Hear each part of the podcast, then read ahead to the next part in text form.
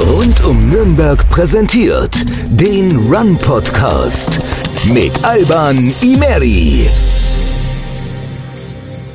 So, Servus und herzlich willkommen aus dem Bürgermeisterzimmer im Rathaus zu Run Nummer 50 unserer Jubiläumsfolge. Dafür haben wir Oberbürgermeister Markus König für uns gewinnen können, der jetzt mir hier gegenüber sitzt. Markus, hi. Hi, grüß dich. Schön, dass du da bist und ich äh, Gastgeber sein darf.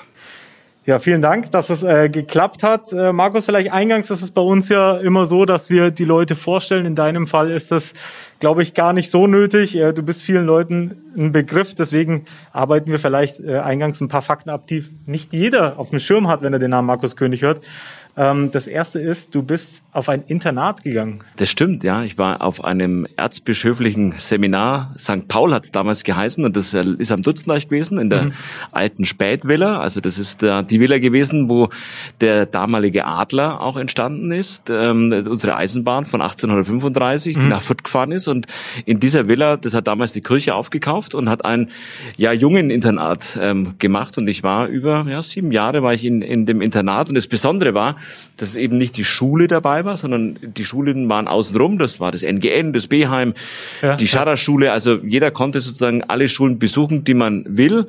Und ich war auf der ja, damaligen Hauptschule und ähm, ja, habe meinen Weg da gemacht. Aber das war wie ein Wohnheim für Jungs und wir haben halt da Hausaufgaben gemacht, Sport, äh, Sport getrieben und ähm, haben viel Spaß gemacht und viel, viel Spaß gehabt, ja. Äh, wie kam das zustande, dass äh, Dein junger Kerl aufs Internat? Ja gut, meine Eltern, die kamen aus der Frän oder kommen aus der fränkischen Schweiz in der Nähe von Gräfenberg und ähm, waren auch beruflich sehr ähm, eingespannt. Ich bin ein Einzelkind und ähm, meine Eltern haben mir immer von einem Internat erzählt und meine Mutter war selber mal bei oder auf einem Internat und ich habe da irgendwo Lust drauf gehabt. Und jeder mhm. kennt, glaube ich, das fliegende Klassenzimmer und so. Und das habe ich natürlich damals auch schon angeschaut und gelesen und das fand ich spannend.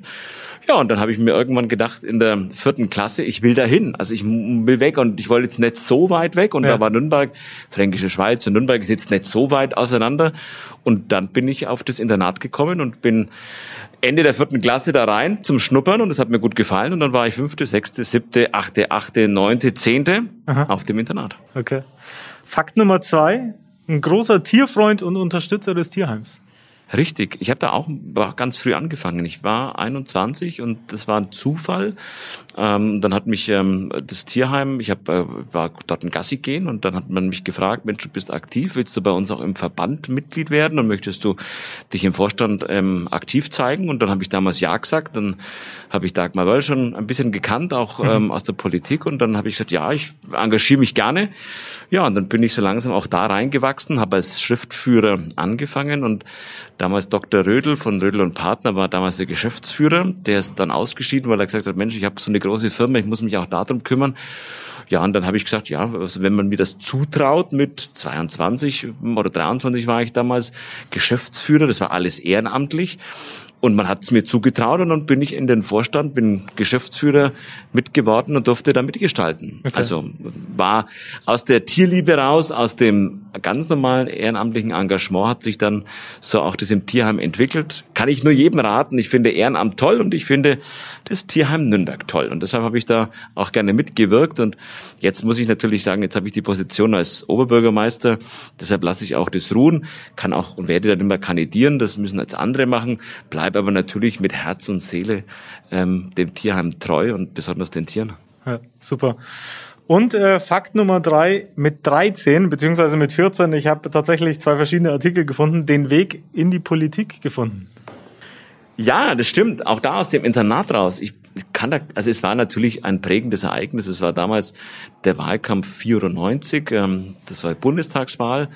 Und da war Helmut Kohl in Nürnberg und er hat am Hauptmarkt gesprochen. Das war schon auch ein Erlebnis. War aber gar nicht so parteigeprägt, sondern das hat mich einfach äh, fasziniert. Und ich habe damals so für mich ähm, auch beschlossen, Mensch, Politik ist doch was. Da kann man was bewegen, da kann man sich engagieren. Und ich habe dann ähm, durch die Erzieher und den damaligen Direktor des Internats hat er gesagt, ja, hör dich um. Es gibt verschiedene Parteien und ich war damals erst bei den Grünen, habe mir, äh, das war die Igel-Gruppe und dann bin ich ganz kurz und habe mir das halt mal bei einer Veranstaltung angeschaut, war jetzt nicht so meins, mhm. bin dann ganz kurz bei der SPD, auch bei den Jusos mal hineingeschnuppert bei einer Veranstaltung. Das war damals im Karl-Bröcker-Zentrum und dann habe ich die JU ausprobiert und dann war ich bei einer Veranstaltung bei der JU und der ja damalige Michael Reindl, das war ein Mitglied und der Vorsitzende von der JU in meinem Verband, hat mich schon auch begeistert und hat mich sehr schnell auch ähm, eingeladen und dann haben die Leute waren gut drauf und ich habe mir gedacht, ja, ich engagiere mich und dann bin ich bei der JU eingestiegen und das war tatsächlich, da war ich 13. Das war ein Novum. Ich bin am 1.10.1994 beigetreten und ähm, da war ich noch 13 und bin am 11.10. dann 14 geworden. Mhm, okay. Der Beginn einer ja, spannenden politischen Karriere, denn seit letztem Jahr Oberbürgermeister der Stadt Nürnberg. Äh, eine Ära ist ja da zu Ende gegangen. 18 Jahre Uli Mali. Wie fühlt sich's an, die, diese Fußstapfen? Natürlich sind es große Fußstapfen. Man muss auch sagen, Uli Mali war jetzt in den letzten 18 Jahren sehr erfolgreich, auch in seinen Bereichen, hat viel nach vorne gebracht, aber hat natürlich auch damals jung angefangen. Und mhm. auch das darf ich jetzt nach einem Jahr sagen.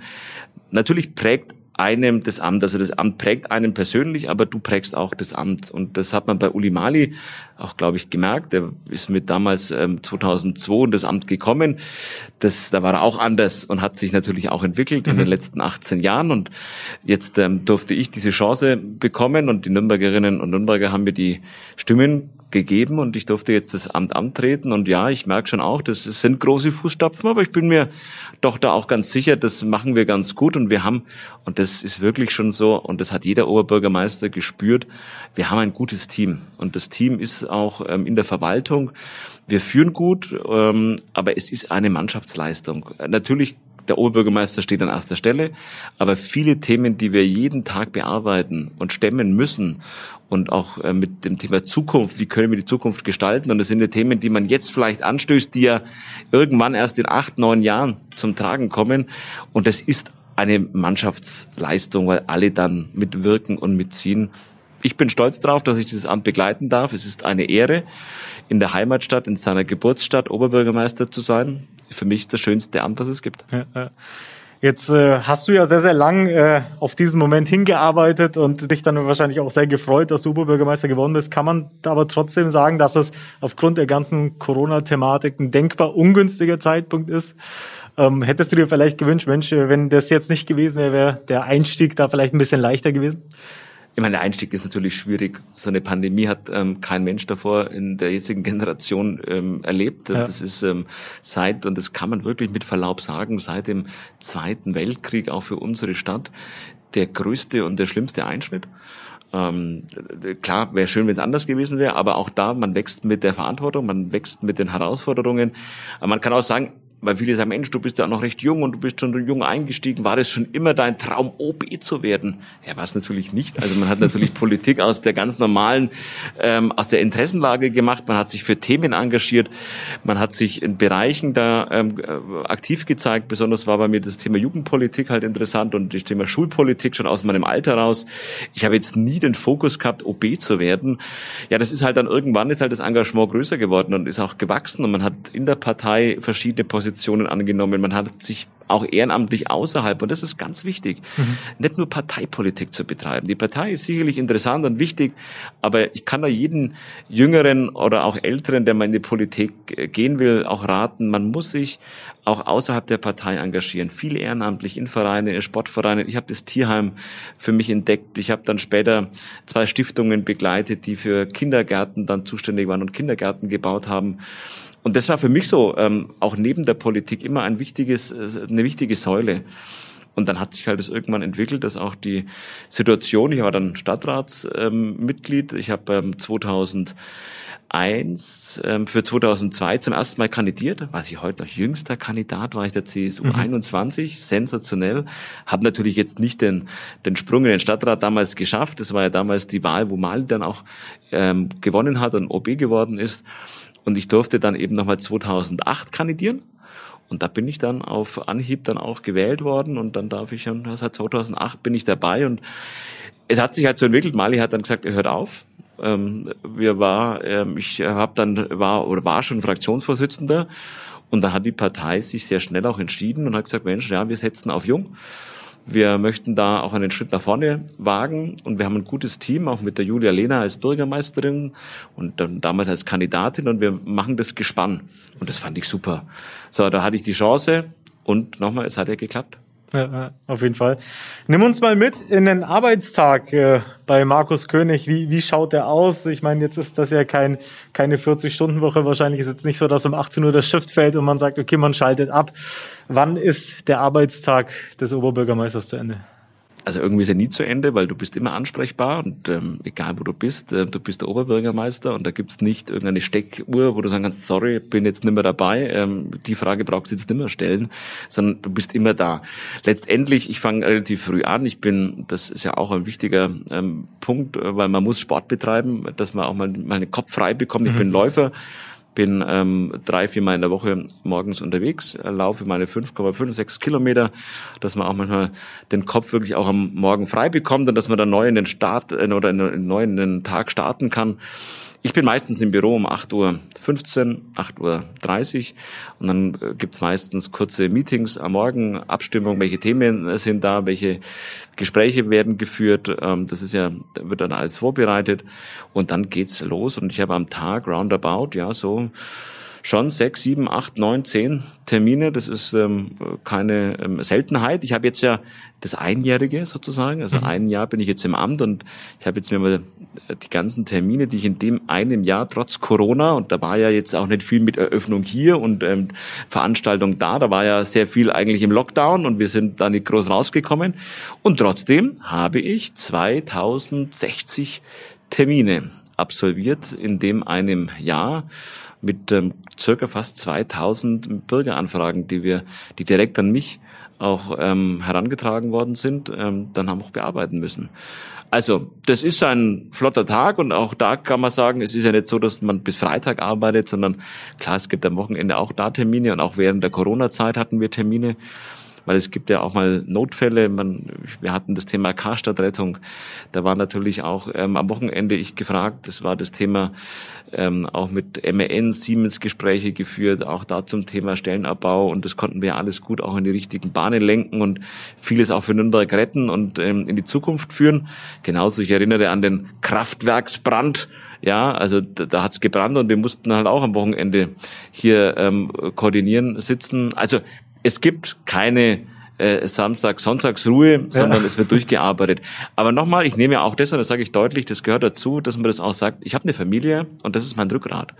Und ich block mir, und das wissen auch die Kollegen ähm, im Büro, ich block mir auch mal einen halben Tag, einen Tag, wo dann, wenn ich sehe, okay, das geht, dann blocke ich auch für die Familie, weil das ist Primetime. Mhm. Und ich habe einen Sohn und da möchte ich auch ein bisschen was mitbekommen. Und auch das kann man und muss man organisieren, aber das gelingt uns und das gelingt mir. Und es ist auch wichtig, dass man Zeit auch für die Familie hat. Ja, absolut. Schaffst du das dann auch immer auf Anhieb, dann direkt abzuschalten? Ich meine, vor allem in dieser jetzigen Situation rund um die Corona-Thematik, äh, wo auch vielleicht auf, auf Social Media viel Shitstorm kommt, ähm, wo die Leute generell so ein bisschen aufgeheizt sind. Klappt es dann auf Anhieb zu sagen, okay, ich äh, schalte jetzt ab, guck vielleicht auch nicht, was die Leute auf Instagram, Facebook und so weiter schreiben? Ach, manchmal mehr, manchmal weniger. Natürlich nimmt es einen mit. Ja, also das, wenn man sagt, ähm, das ist, äh, lässt einen kalt, das wäre falsch. Aber man lernt damit umzugehen, sage ich mal. Also es ist schon so, dass wir ähm, viele Feedbacks kriegen. Es sind ja auch positive Feedbacks dabei, auch auf Social Media. Das freut einen. Klar gibt's Kritik und ähm, da muss man halt auch unterscheiden, ist es vernünftige Kritik? Ja, ist es eine berechtigte Kritik auch? Und ich bin kritikfähig und dann nehme ich das gerne auch auf. Man will besser werden und ich glaube auch, jeder Oberbürgermeister, jeder Verantwortungsträger hat und muss sich verbessern und hat auch, muss den Anspruch haben, die, die Kritik auch anzunehmen und dann daraus was Besseres zu machen. Aber es gibt natürlich auch Kritik, die total verfehlt ist, die unter der Gürtellinie ist, mhm. die ja mal frech ist. Und ähm, ja, das schüttelt man ab, das muss man lernen. Das habe ich jetzt auch, glaube ich, in diesen schon ähm, vielen Jahren auch in der Politik, auch als Stadtrat und vorher auch schon als Verantwortungsträger in der Partei gelernt. Aber nochmal, man bleibt Mensch und das will ich auch. Und ja, also es gibt Tage, da sagt man, mein Gott, so ist es halt, und es gibt Tage, da wurmt's einen. Mhm. Und dann geht man lieber mal laufen und ja, dann ja, ist es wieder rausgelaufen.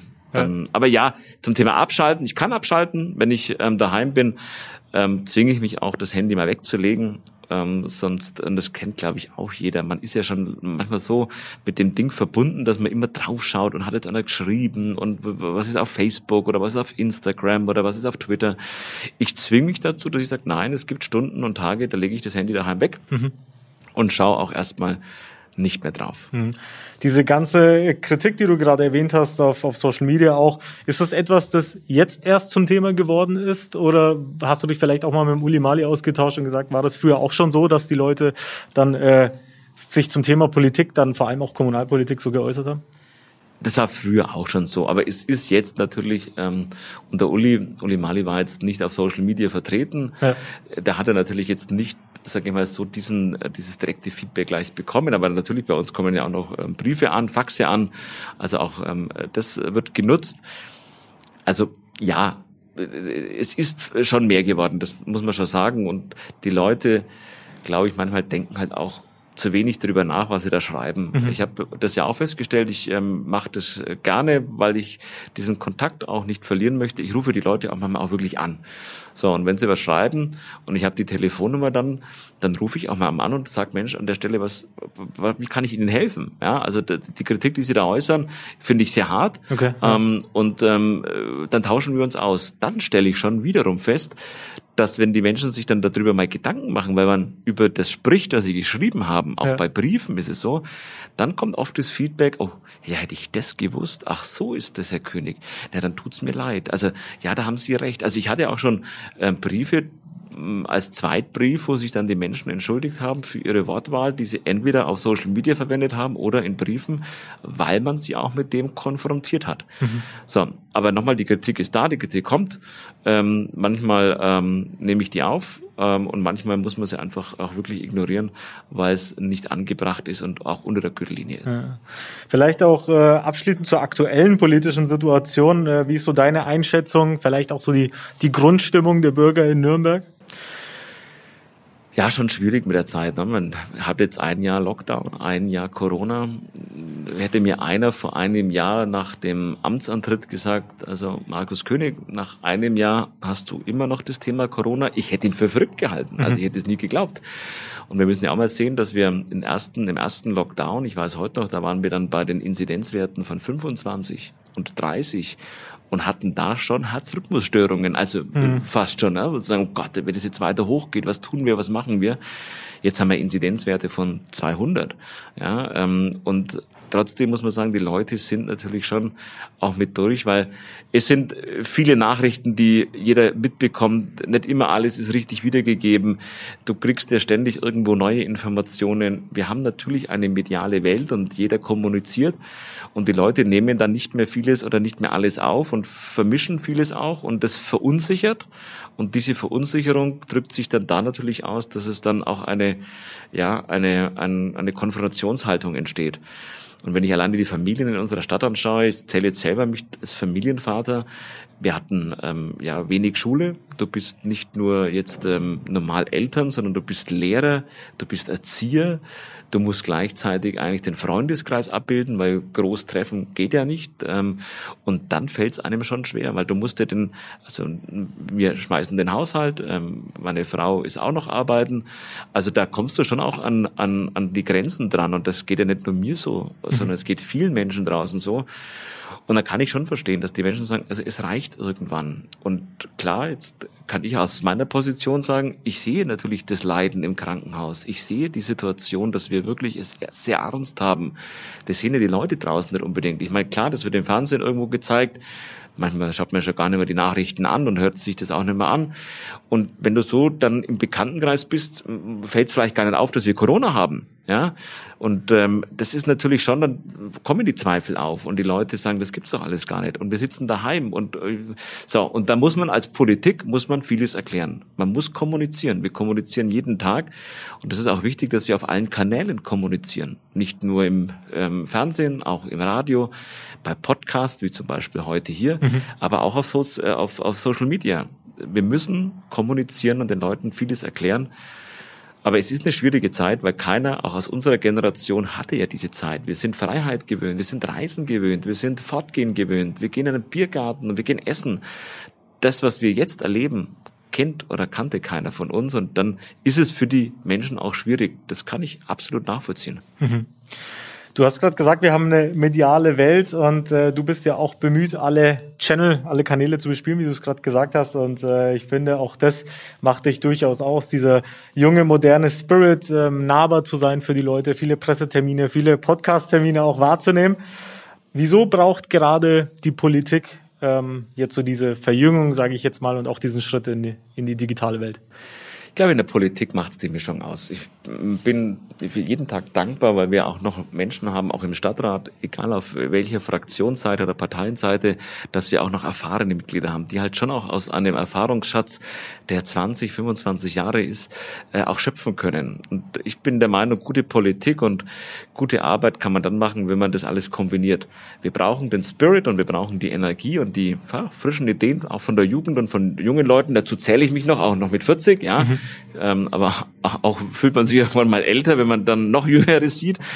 Ähm, aber wir brauchen genauso auch die Erfahrung und ähm, ja, den, den, den Erfahrungsschatz der Älteren, die halt schon vieles vielleicht auch miterlebt haben, die manche Dinge, und das sieht man ja auch im, im eigenen Leben, manche Dinge wiederholen sich ja. Und man kann ja auch und sollte aus Fehlern lernen. Und deshalb ist die Kombination so wichtig zwischen den Generationen. Das habe ich immer gefördert und auch befördert. Das habe ich äh, bei mir in der Partei immer auch ähm, an erster Stelle angesetzt. Wir brauchen eine gute Mischung. Das haben wir hinbekommen. Das haben auch andere Parteien wahrgenommen. Und wir haben auch im Stadtrat eine sehr, sehr gute Mischung zwischen allen Generationen. Aber ja, du musst als äh, Politiker nahbar sein. Ich bin und bleibe für mich authentisch. Das ist, das will ich. Ich bin der Markus König. Ich bin nicht der Oberbürgermeister. Das, das bin ich natürlich, aber auch mit dieser Titel dann, die Leute sagen ja Oberbürgermeister, sage ich auch immer, das ist schön, dass Sie das sagen, aber Sie können auch ganz normal Markus König zu mir sagen. Mhm. Das ist ein Amt auf Zeit. Das weiß ich. Ich versuche es zu prägen. Ich versuche die Stadt weiterzubringen. Und ähm, ja, du musst jetzt mehr kommunizieren. Und unsere Demokratie lebt ja auch davon, dass man unsere Demokratie auch erklärt und ich muss viele Dinge erklären. Wenn, wenn es immer heißt, der Stadtrat hat einen Kompromiss getroffen zwischen den Parteien, da heißt es dann draußen, ja, Kompromiss, also Kompromiss ist ja nichts Schlechtes, sondern ein Kompromiss ist deshalb gut, weil man aus vielen Bereichen die Leute mitnimmt und dann auch nicht irgendwo dann mit dem Kopf durch die Wand geht, sondern eine breite Mehrheit sucht. Und das ist ja nichts Schlechtes. Mhm. Und Politik gelingt uns nur, wenn man die Menschen mitnehmen. Und ich sage auch, für mich ist eins in diesem, in diesem Jahr entscheidend gewesen. Das sage ich mal, das sind diese drei Wörter, die mich jetzt auch in dem Jahr mitgeprägt haben. Da geht es einmal darum, dass wir mutig sind, auch mal mutige Entscheidungen treffen, die man vielleicht vorher nicht so getroffen hat. Wir müssen manche Dinge einfach machen. Also das ist wirklich nicht immer nur reden, sondern auch wirklich durchziehen und machen. Und es geht nur miteinander nicht mit dem Kopf durch die Wand, sondern versuchen, Politik zu erklären, Demokratie zu erklären und das Miteinander zu prägen. Und deshalb habe ich für mich diese drei Wörter für mein erstes Amtsjahr gewählt mit Mut, Machen, Miteinander und das trifft es ganz gut. Ja, ja. Du selber hast ja, wie wir eingangs erwähnt haben, den Weg in die Politik sehr, sehr jung gefunden. Ähm, jetzt würde ich sagen, klar, waren damals ein bisschen andere Zeiten. Wie gut gelingt es dir, deinem Empfinden nach, diese jüngere Generation einen Draht zu denen herzustellen? Hast du das Gefühl, die junge Generation ist politisch interessiert, haben vielleicht auch Lust, sich zu engagieren oder geht es vielleicht komplett in die andere Richtung?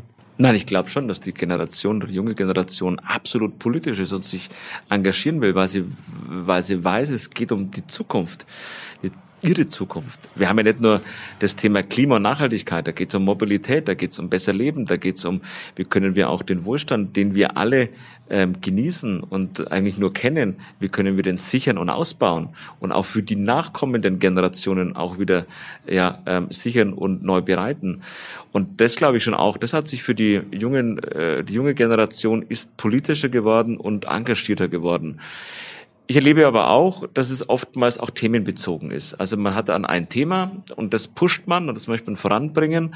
Und wenn das dann erledigt ist, dann ist vielleicht manchmal auch so die, die Energie mal wieder nicht so da und dann ähm, hat man vielleicht wieder so, ein, so immer so projektbezogen. Finde ich aber auch nicht schlecht und wir haben auch in der Stadt und das möchte ich gerne mit aufnehmen, dass wir die jungen Leute auch wirklich mit ihrem Engagement mit beteiligen, auch Beteiligungsformen. Wir haben jetzt zum Beispiel hier in Nürnberg unser Laut, also auch unser ja unsere Jugend äh, Mitveranstaltung, wo man sich mal laut äußern kann, auch mit den Jugendlichen aus den Stadtteilen. Was will ich verändern? Wo ist der neue Bolzplatz? Wo kann ich einen Basketballplatz hinbauen? Wo kann ich letztendlich auch einen Pocketpark errichten? Wo kann ich Bäume pflanzen? Und das kann auch so eine Veranstaltung wie laut den, ähm, dem, den Stadträten, aber auch dem, dem Oberbürgermeister, also mir auch mitgeben. Also einbinden und junge Leute ja motivieren und sie ja ernst nehmen. Ich glaube, das ist der größte Fehler, wenn man sagt, das ist alles ähm, ja äh, Spinnereien, das mhm. ist halt die Jugend, ja, ja. hat ja bei uns auch schon geheißen, das ist die Jugend, ja, ähm, das ist der falsche Weg. Wir müssen das ernst nehmen, wir müssen sie mitmachen lassen und das ist auch das Ziel. Ich will, dass die Menschen und junge Leute besonders in Nürnberg mitmachen können. Ja. Einer der Hauptkanäle, um diese junge, um diese Jugend zu erreichen, ist Social Media. Und da haben wir mal einen kleinen Fun Fact vorbereitet. Nämlich auf Instagram bist du ja auch äh, aktiv. Und unter allen bayerischen Oberbürgermeistern hast du die meisten Follower. Wirklich? Ja also äh, ich äh, schaue da jetzt nicht drauf, sondern mir geht es darum, dass wir einen guten Austausch sind. Und ich merke schon, mir schreiben viele Leute ja. und das finde ich auch cool, ja. weil nochmal da ist der, ich kriege da auch viel mit und besonders in dieser Zeit des Lockdowns, du bist ja nicht mehr draußen und die Kunst eigentlich eines Oberbürgermeisters sollte ja sein, dass er bei den Menschen ist. Das kann ich jetzt im Moment nicht sein, nur deshalb digital. Und ähm, das ähm, Thema Instagram und Facebook ist für mich schon wichtig, weil das ist ja nicht nur eine Einbahnstraße. Also ich sende ja nicht nur, sondern auch die Leute können mir ja was zurückschicken. Infos, Ratschläge. Feedback, ähm, auch gute Vorschläge, wie man vielleicht manche Dinge anders anpacken kann. Und die werden bei mir auch aufgenommen. Also ich versuche auch mit meinem Team auch da auch zu antworten. Ich schaffe es nicht immer und nicht mhm. jedem zu antworten. Manchmal lohnt sich auch nicht, weil es wieder ne, ein bisschen unter die Gürtellinie geht. Aber ich möchte dann auch wirklich kommunizieren. Und ähm, Kommunikation sollte keine Einbahnstraße sein. Ja, absolut. Ähm, diese Kanäle, wie, wie läuft das bei dir ab? Ähm, ist da, wie groß ist das Social Media Team um dich herum oder hast du alle Channel bei dir selber? Betreust du das noch selber oder? Also alle Channels sind bei mir, ja, ähm, aber wir machen es zu zweit. Also das ist ein Kollege und das ähm, bin ich und wir schauen da drauf und versuchen das dann äh, gemeinschaftlich zu stemmen, weil es sind schon auch viele Anfragen. Ja? Und ähm, auch da ist natürlich, das hat sich schon auch geändert, das Thema Kommunikation und die Erwartungshaltung. Die Erwartungshaltung äh, früher war eher so, jetzt schreibe ich mal einen Brief ja, da hat man sich Zeit genommen, ähm, dann hat man den Brief losgeschickt und irgendwann kam dann hoffentlich auch eine Antwort. Das ist heute anders. Heute tippt man schnell ähm, eine Message ein, ähm, mhm. einen Tweet ein, drückt auf Senden und erwartet eigentlich in der ähm, nächsten halben Stunde am besten schon wieder auch eine Antwort. Und das ist manchmal echt schwierig, weil du hast Themenbereiche, da muss man, und auch ich, erstmal schlau machen. Also wir haben eine riesen Verwaltung, über 12.800 Menschen arbeiten hier, jeder hat seine Spezialaufgaben und ich kann nicht irgendeinen Blödsinn wieder zurückschreiben, sondern ja, ja. Die, die, Bürger wollen ja auch und junge Leute und, und, und alle wollen ja eine fundierte Antwort haben und dann gebe ich natürlich das auch in die Verwaltung weiter und hole mir dann auch erstmal Feedback und hole mir dann auch die Infos aus den einzelnen Fachbereichen und dann gibt es erst auch eine Antwort. Da sind manche enttäuscht, wir sagen, ich habe sie doch angeschrieben, schon seit drei Wochen nichts mehr gehört. Ja, das kann sein, weil ähm, das sind halt auch Fragen, die muss man gut beantworten. Mhm. Und die Antwort muss man auch erstmal bekommen. Und die muss ja auch passen und stimmen das ist halt eine Erwartungshaltung, die hat sich geändert. Das ist ein bisschen so, wie ich sage immer, wir leben jetzt schon so einer Amazon Generation, ja, also ähm, bestellen und ähm, overnight äh, bekommen. Ja. Das ist natürlich in der Politik schwierig, ja, also da, auch die Forderungen manchmal. Ich habe ja gute Nachbarn hier, das Klimacamp, mhm. ähm, gute Ideen, viele Anregungen, die wertvoll sind, aber klar, die Geschwindigkeit, die man hier fordert, das funktioniert manchmal nicht. Ja, das ist so diese Amazon-Generation. Ich bestelle, das, was ich in der Politik möchte und ich krieg's morgen, das wird nicht ganz funktionieren. Also wir müssen in vielen Bereichen schneller werden, auch die Verwaltung und auch die Politik. Aber manchmal muss man auch sich hinsetzen und drei Minuten mal über einen Sachverhalt nachdenken dürfen, weil es soll ja was Gutes dabei rauskommen. Mhm. Ja, klar. Markus, vielleicht abschließend äh, noch ein paar Fragen zum Thema Sport. Wir haben unsere Follower ja gefragt, was würdet ihr Markus König gerne fragen? Und äh, da vielleicht nochmal so, ich habe gelesen, du bist leidenschaftlicher Clubfan. Ja, also wenn man in der Stadt geboren ist, kann man jetzt nicht FC Bayern-Fan sein. Ne? Also da ist irgendwas in der Erziehung falsch gelaufen. Also ich bin Klubberer, ähm, bin jetzt noch nicht so lange Mitglied, sage ich auch, aber ich habe mhm. immer mitgefiebert, war natürlich auch mit ähm, meiner Familie auf draußen, wie ich auch ähm, jugendlich oder auch klein war. Jetzt bin ich ähm, ja auch Mitglied und ich halte halte alle Daumen und Zehen, die ich habe für unseren Club. Ja, absolut. Klassenerhalt fix gemacht. Ähm, vielleicht noch da, es gab ja mal den Begriff Sportstadt Nürnberg. Ähm, momentan läuft es nicht ganz so, nicht ganz so rund für die Nürnberger Teams aus den großen bekannten Sportarten, sage ich jetzt mal. Die Ice Tigers kämpfen, die Falcons haben damals mit, äh, mit dem Nichtaufstieg, mit dem geplatzten Aufstieg äh, zu kämpfen gehabt und der FCN jetzt. Klassenerhalt ist ja natürlich auch nicht der Anspruch was kann man da sagen? Wo, woher wert das? Ist das jetzt eine Corona-Thematik oder woher kommt das, dass der Abwärtstrend da gerade herrscht? Ich glaube jetzt nicht, dass er Abwärtstrend ist, sondern es gibt die Sportarten, die sind im Moment bekannt. Das ist Fußball, natürlich, das ist Basketball. Wir waren auch in Handball mal so richtig gut.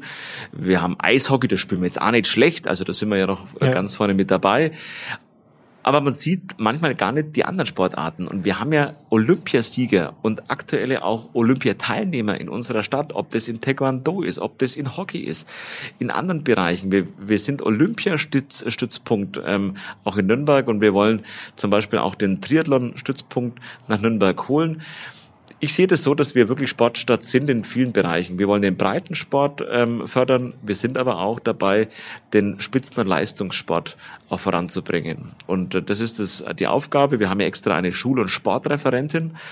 Und da gilt jetzt schon auch, dass wir ähm, in die Zukunft schauen und wir werden jetzt eine Maß, äh, eine, eine Studienauftrag geben, auch zu dem Stadion, da werde ich auch oft gefragt. Und da geht es ja nicht nur um das Stadion, sondern da geht es ja um den ganzen Sportpark Dutzendeich. Und da wird ja nicht nur Fußball gespielt, sondern da gibt es ja auch wirklich die Arena, da gibt es viele Freiflächen ähm, und das werden wir jetzt alles beleuchten.